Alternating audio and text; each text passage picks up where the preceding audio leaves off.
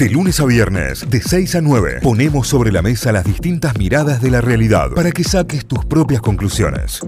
Cecilia, muy buenos días, bienvenida a Notify. Aquí estamos con Euge y Santi. ¿Todo bien? Hola, buen día, qué lindo estar con ustedes. Sí, todo bien. Bueno, gracias por atendernos, Cecilia. Hoy, eh, en un día importante, un día en el que ya desde temprano nosotros lo veníamos charlando aquí con Euge también, es un día de, de reclamo, un día de lucha, ¿no?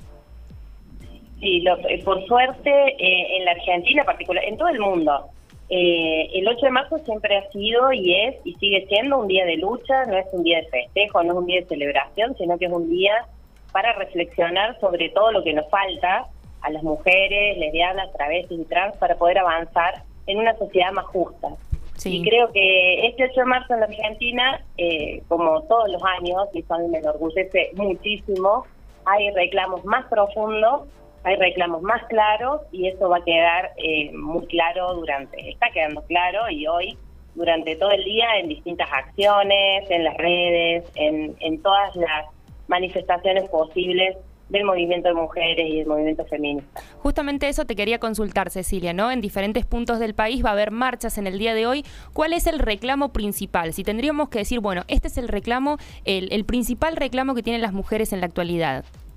Creo que hay dos reclamos principales para el día de hoy. Por un lado, que se visibilicen eh, y se reconozcan las tareas que quedaron tan claro, tan claras durante la pandemia, las tareas de cuidado, el cuidado de niños y niñas, el cuidado de adultos mayores que requieren cuidado, de personas con discapacidad que requieren asistencia, todo el trabajo de cuidado que queda en manos de las mujeres y eh, ese trabajo es o no remunerado cuando es el trabajo doméstico, por ejemplo, o muy mal pago como las trabajadoras de casas particulares, las enfermeras, las trabajadoras eh, comunitarias, esas cuidadoras que durante toda la pandemia dejaron muy claro que sin ellas no llegaban los alimentos, no llegaban a cada a cada puerta de cada casa, no llegaban tampoco las eh, los elementos de higiene. Eh, esto que en la pandemia quedó muy claro, que esas tareas de cuidado que en los tiempos corrientes, en los tiempos eh, eh, comunes, eh, no aparecen contabilizadas en, en la vida económica, no son reconocidas, es muy claro que son las únicas tareas esenciales. Entonces, uno de los reclamos es que justamente se pueda avanzar sobre un sistema nacional de cuidados, un sistema integral. Por otro lado, que se reconozcan los trabajos eh, precarizados de las mujeres, tenemos los trabajos más precarizados, se Sí. ponerlo en el centro de la situación económica. ¿Y cómo el fue- otro elemento... Sí. Sí, sí. Perdón. No, sí, decime el segundo elemento. No, que el segundo elemento es, en esta oportunidad, y me parece muy interesante también, el reclamo sobre el Poder Judicial. Creo que este es un avance, poder el, el, el reclamo hacia el Estado, que es muy importante, eh, incluya el reclamo al Poder Judicial ante los casos de violencia por razones de género. Si no vamos hacia una reforma integral, una reforma judicial eh, feminista que tenga una perspectiva de género, difícilmente podamos avanzar eh, en las causas de las violencias extremas, en las denuncias por razones de género. Sí. Y en esta, bueno, vos nombrabas no varias veces la pandemia. Hemos retrocedido en esta lucha en la pandemia, más que todo por este tipo de trabajo que no es remunerado o es muy mal pago, y también por la desprotección que tuvimos, ¿no? Durante este, este tiempo, estos meses de pandemia.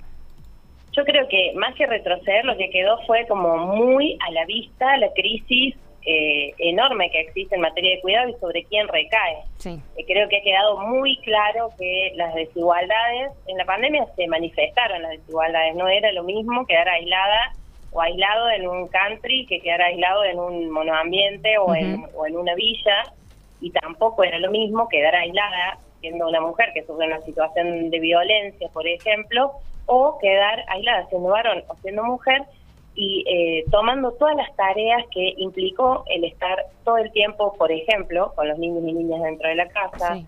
sin asistencia durante toda la primera etapa, sin posibilidades de una asistencia para las personas adultas que requieren cuidados. Y eso recayó de una manera impresionante sobre las mujeres que eh, trabajamos, obviamente, fuera de nuestra casa. Creo que lo que se manifestó acá fue la enorme desigualdad, la gran y potente desigualdad que existe sobre las mujeres. Sí, tal cual. Eh, estamos, si recién te enganchás, estamos en línea con Cecilia Merchan. Ella es secretaria de Igualdad y Diversidad de la Nación del Ministerio de las Mujeres, Géneros y Diversidad.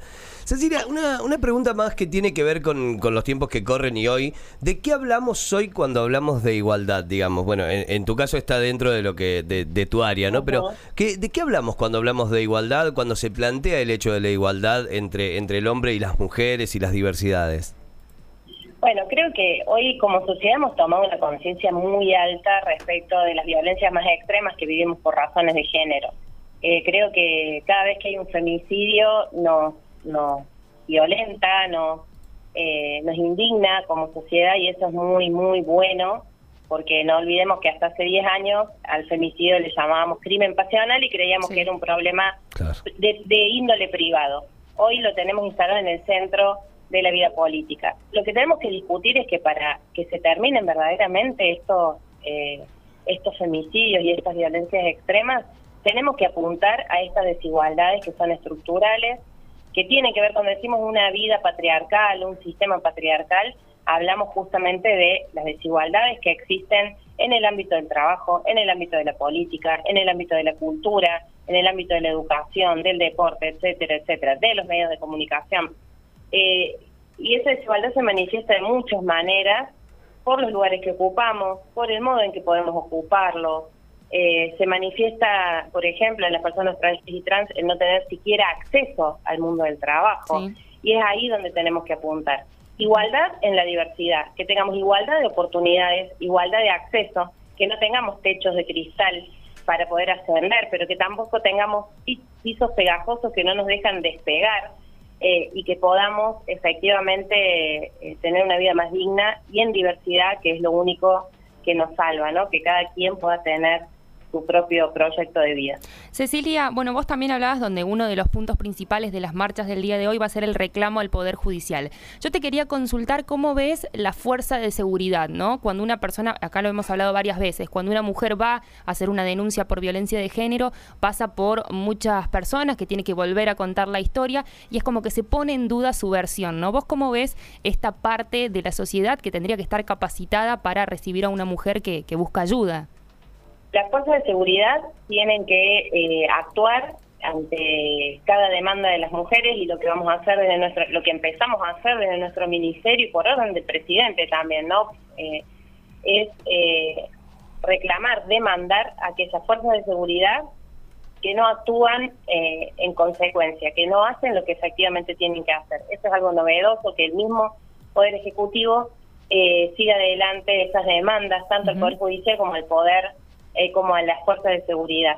Hace falta ahí mucha más capacitación, mucha sensibilización desde una perspectiva de los derechos de las mujeres, desde una perspectiva de los derechos humanos, y para eso estamos trabajando junto con el Ministerio de Seguridad eh, y de Justicia para poder trabajar al interior de todas las fuerzas. Bien. Eh, la última, Cecilia, tiene que ver con la emergencia de género, que es algo que desde algún sector de la sociedad también se está reclamando, la, emergencia eh, nacional en Ni Una Menos. Eh, ¿Cómo lo ven? Es muy difícil poder... Se nos cortó la comunicación. ¿La hemos perdido? Bueno, la hemos perdido. Era la eh, que estábamos en diálogo con la secretaria de eh, Igualdad y Diversidad de la Nación, Cecilia Merchán, hoy en el Día de la Mujer, en el 8M. Este día que, como lo planteamos desde el inicio, y ella también lo planteó, un día de lucha, ¿no? Un día que no es de celebración. Estará quienes lo celebren y también está bien, pero también entender que es de lucha y visibilización de la lucha y, que todo esto tiene que apuntar a que el día sea realmente eh, un día de conciencia, ¿no? De de conciencia. Sí, cuando éramos más chicos tal vez era el día como para festejar, agasajar a la mujer, no me parece mal para aquellas mujeres que lo vean así, pero también para otras es un, momento para luchar, no para luchar en el día de hoy porque se lucha los 365 días del año, pero para visibilizar la lucha feminista que hay en varios aspectos, como también decía Cecilia, ¿no? Con lo que falta todavía por parte del Poder Judicial y lo que falta también en el reconocimiento laboral de las mujeres. Seis minutos para las 8 de la mañana, un poco de música y ya seguimos con más, ¿eh? Nos queda más de una hora de programa todavía, así que queda mucho Notify por delante. Notify, las distintas miradas de la actualidad para que saques tus propias conclusiones. De 6 a 9, Notify, plataforma de noticias.